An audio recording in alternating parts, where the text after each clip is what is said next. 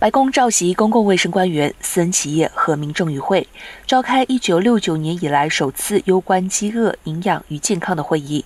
总统拜登期盼借助广大私企伙伴的资金与设备协助，达成2030年零饥饿的目标。消除饥饿是联合国订立的十七项永续发展目标之一，希望各国能在2030年前尽力达成。拜登宣布扩大学校免费午餐计划，计划至少让九百万名儿童在校获得免费午餐。他表示，这是为所有儿童提供免费午餐的第一步，这也是期盼二零三零年消除饥饿和增加健康餐食目标的新战略一环。